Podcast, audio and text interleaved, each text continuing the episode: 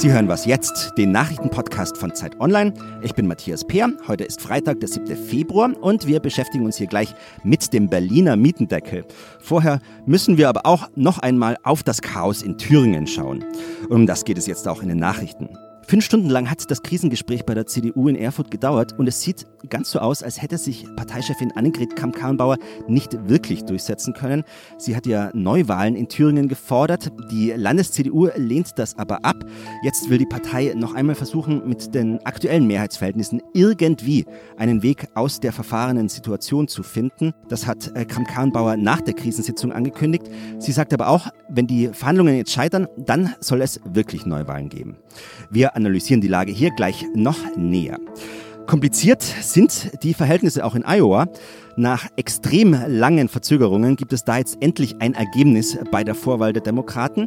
Der frühere Bürgermeister Pete Buttigieg hat tatsächlich gewonnen und zwar mit hauchdünnem Vorsprung vor Bernie Sanders. Die ganzen technischen Probleme, die es bei der Auszählung gegeben hat, die überschatten beinahe, dass das Ergebnis wirklich historisch ist. Es ist nämlich das erste Mal in der Geschichte Amerikas, dass ein offen homosexuell lebender Mann eine Präsidentschaftsvorwahl gewonnen hat. Redaktionsschluss für diesen Podcast ist 5 Uhr.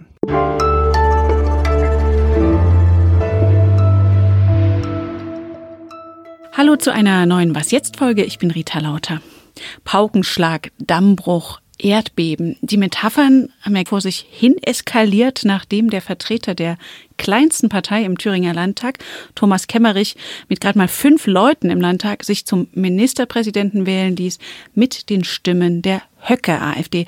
Dass das weit über Thüringen hinausweist, zeigt sich auch an den Reaktionen im In- und Ausland. Auf Afrikareise sagte Bundeskanzlerin Merkel, da dies absehbar war in der Konstellation, wie im dritten Wahlgang gewählt wurde, muss man sagen, dass dieser Vorgang unverzeihlich ist und äh, deshalb auch das Ergebnis wieder rückgängig gemacht werden muss. Und nur wenige Stunden später sagt der, nennen wir ihn 24-Stunden-Ministerpräsident Thomas Kemmerich. Gestern hat die AfD mit einem perfiden Trick die Demokratie versucht zu beschädigen. Dem weichen wir aus. Der Rücktritt ist unumgänglich. Tja, Ferdinand Otto, du hast das Ganze für uns in Erfurt beobachtet. Ist der Spuk nun vorbei?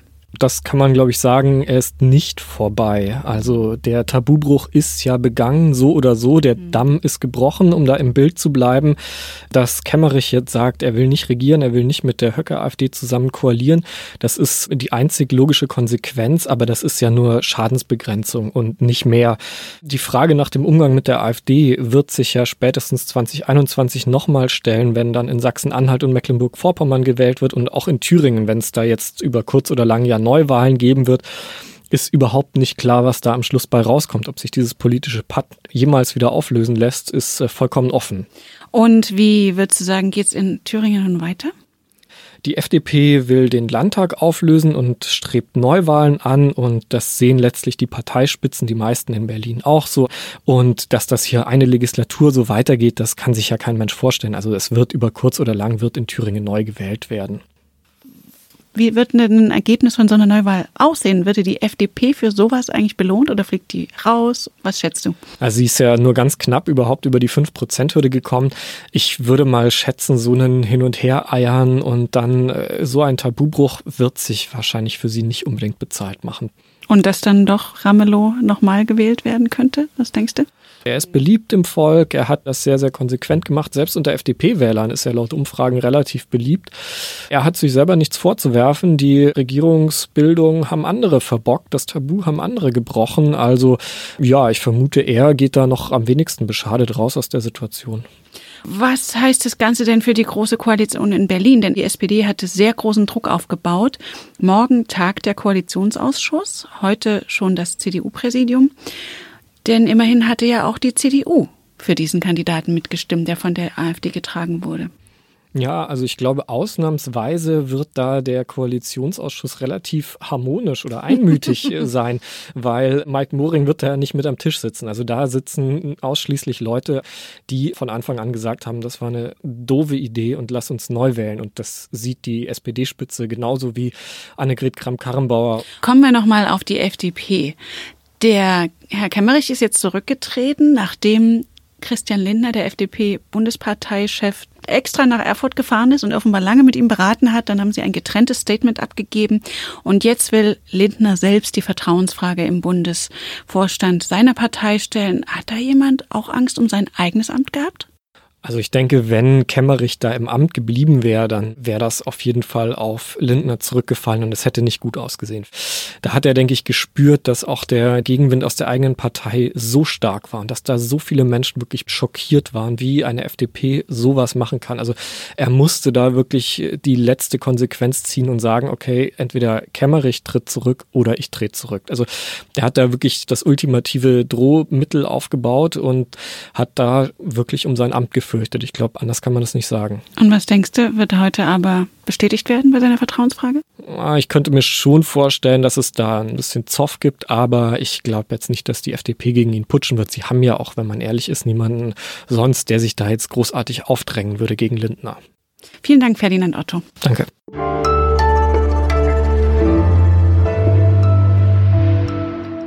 Und sonst so? Wie ist das bei Ihnen? Geben Sie erst Ruhe, wenn der letzte Krümel Pizza oder Schokolade verpackt geputzt ist, oder können Sie sich bremsen, wenn es auch noch so verführerisch aussieht und duftet. Wenn für Sie letzteres zutrifft, haben Forscher aus New Jersey eine schlechte Nachricht für Sie. Ihre Standfestigkeit steht unter Beschuss, und zwar immer dann, wenn Sie mit den Händen essen. Eine Studie hat gezeigt, dass Menschen, die beim Essen disziplinierter sind, ihre Mahlzeit leckerer finden und auch mehr davon zu sich nehmen, wenn sie das mit den Händen tun. Grund dafür ist, dass sie wohl empfänglicher für Tastimpulse sind. Also wer auf die Figur achtet, sollte vorsichtshalber immer eine Gabel mit sich führen. Und wer sein Essen so richtig genießen will, kann getrost das ganze Besteck wegwerfen.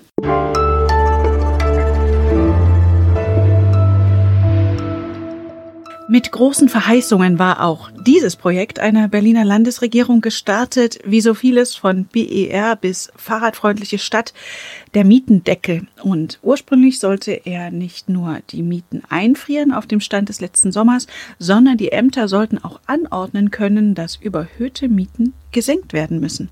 Inzwischen ist allerdings nur eine abgespeckte Version des Mietendeckels in Kraft getreten und die Opposition hat direkt Verfassungsklage angekündigt. Und ich habe jetzt die Wirtschaftsjournalistin Melanie Croyer am Telefon.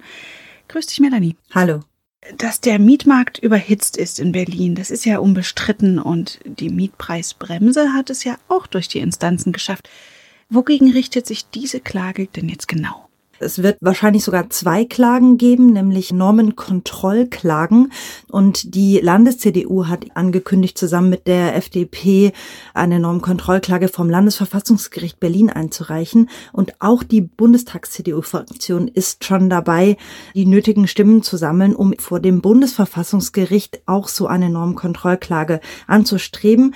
Und dabei geht es vor allem um zwei Aspekte. Das eine ist die Frage, ob das Land Berlin überhaupt die Kompetenz hat, ein solches Gesetz durchzusetzen. Und das Zweite ist die Frage, ob die Eigentumsrechte der Vermieter zu stark angegriffen werden und auch die Vertragsfreiheit zwischen Vermietern und Mietern. Wie sehen denn die Chancen aus dieser Klagen? Da streiten sich die Gutachter und davon gab es wirklich viele. ähm, viele sagen, nein, die haben nicht diese Kompetenz. Es gibt auch welche, die sagen, doch, das müsste eigentlich durchgehen. Aber auch ist es denkbar, dass das Verfassungsgericht sagt, ja, aber. Dass sie zum Beispiel sagen, der Mietendeckel an sich ist zulässig, aber die Absenkung der Mieten, die ja in neun Monaten geplant ist, die geht zu weit. Bis dahin wird es ja trotzdem noch eine ganze Weile dauern, bis dann wirklich eine Entscheidung steht. Was sollten die Mieterinnen und Mieter denn jetzt machen? Das ist eben genau das Problem, weil ein Jahr wird es wahrscheinlich auf jeden Fall noch dauern. Ist die Frage, ob die Verfassungsgerichte das dieses Jahr noch auf ihren Terminkalender nehmen können. Die Mieter sollten jetzt genau das tun, was ihre Vermieter sagen, denn im Moment gerade sind die Vermieter in der Pflicht. Die müssen nämlich in den nächsten zwei Monaten ihre Mieter kontaktieren und ihnen sagen, ob ihre Miete gekürzt wird. Und dann sollten die Mieter auch nicht mehr bezahlen als das, was in dem Brief eben drin steht, aber, und das rät auch der Mieterbund, man sollte auf jeden Fall die Differenz zur Seite legen. Denn wenn das Gesetz gekippt wird, dann werden die Vermieter ziemlich sicher eine Nachzahlung einfordern. Warum wagt sich die rot-rot-grüne Landesregierung eigentlich an so ein Gesetz, von dem sie ahnt, dass das letztlich Gerichte entscheiden werden, weil es so eine unsichere Sache ist? Die gehen ja erstmal davon aus, dass es Bestand haben wird. Katrin Lomsche hat auch letzte Woche gesagt, die Bausenatorin, die Bausenatorin von Berlin hat auch letzte Woche gesagt, sie ähm, sind auch froh, wenn die Gerichte das jetzt ein für alle Mal klären und dass sie eben optimistisch sind, dass es funktioniert. Man muss aber auch dazu sagen, nächstes Jahr im September sind Wahlen in Berlin und da spekuliert die CDU drauf, dass sie eben die Stimmen abfängt, sollte das Gesetz gekippt werden und die rot-rot-grüne Regierung hofft darauf, dass das bestätigt wird und sie eben damit auch bestätigt werden. Unterm Strich, was würdest du sagen, wird dieses Gesetz den Mieterinnen und Mietern in Berlin was bringen oder nicht? Es gibt ja vom Bund Instrumente, um dem Immobilienmarkt ein bisschen einen Riegel vorzuschieben. Und ich weiß nicht, ob das die beste Herangehensweise ist, wenn jetzt auch noch die einzelnen Länder sich da drin versuchen. Deshalb denke ich auch, es muss was passieren, aber die Frage ist natürlich, ob das das richtige Instrument ist. Die kann ich auch nicht beantworten. Und deine Analyse zum Rechtsstreit und den Aussichten des Mietendeckels ist auf Zeit Online zu finden. Vielen Dank, Melanie Koyi. Bitte. Das war Was Jetzt, der Nachrichtenpodcast von Zeit Online. Wir freuen uns über Ihre Post an wasjetzt.zeit.de. Am Mikrofon für Sie war Rita Lauter. Ein schönes Wochenende.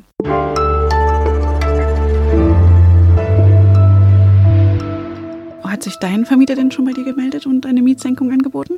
N noch nicht. Sie haben ja aber auch noch ein bisschen Zeit dafür. Ich habe mal durchgespielt. Ich glaube tatsächlich, dass ich betroffen bin.